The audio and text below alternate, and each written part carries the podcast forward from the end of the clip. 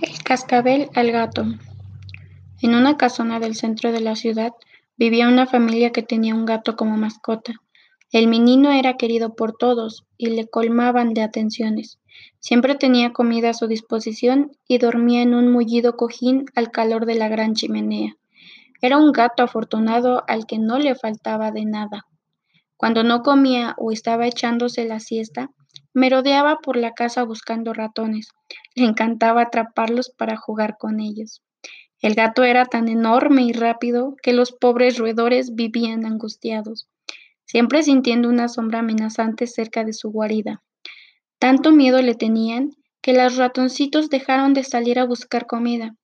Antes se organizaban de dos en dos y corrían a la cocina para robar un pedazo de queso o un mendrugo de pan que había caído al suelo pero desde que el gato se había adueñado de la casa, nunca encontraban el momento para salir de la cueva. Era demasiado peligroso. Los ratones tenían cada día más hambre y estaban quedándose escuálidos por no comer. La situación era tan insostenible que decidieron reunirse para tomar una determinación. Una tarde se juntaron y formaron un corro, desde los ratones ancianos hasta los más jóvenes, todos estaban dispuestos a solventar el problema cuanto antes. Largo rato estuvieron debatiendo qué era lo que podían hacer, pero a ninguno se le ocurría una buena idea. ¡Qué desesperación! Cuando estaban a punto de rendirse y disolver la junta de ratones, uno de ellos se puso en pie y propuso algo muy interesante.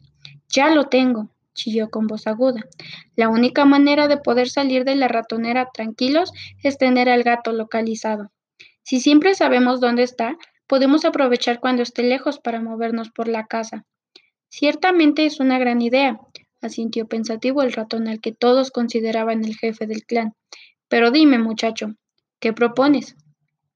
Muy sencillo. Le pondremos un cascabel al gato y así sabremos cuando se acerque y estamos en peligro. Todos se miraron en silencio y seguidamente hubo un estallido de aplausos. Bien dicho, gritó uno. Es una idea genial, secundó otro.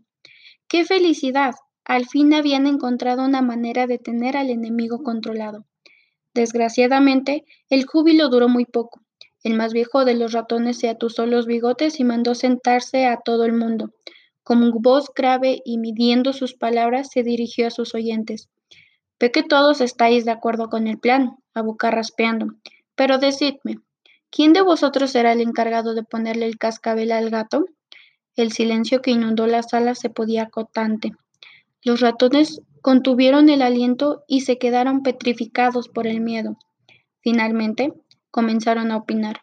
Yo no puedo, lo siento. Ya soy muy mayor y tengo artrosis. No podría subirme al lomo del gato aunque quisiera, dijo un ratón canoso y con aspecto cansado. Yo tampoco puedo, se apresuró a decir otro, con una vocecilla casi imperceptible. Sabéis que soy corto de vista y no atinaría a ponerle el collar. Lamento decir que debido a mi cojera, el gato me atraparía antes de que pudiera darme cuenta, apuntó un ratón de mediana edad, que tenía una patita más corta que la otra.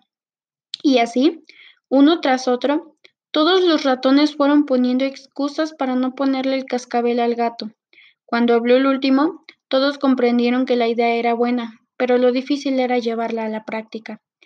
Entristecidos abandonaron la reunión y se fueron a sus camitas a ver si se les ocurría algo que les permitiera algún día deshacerse del gato.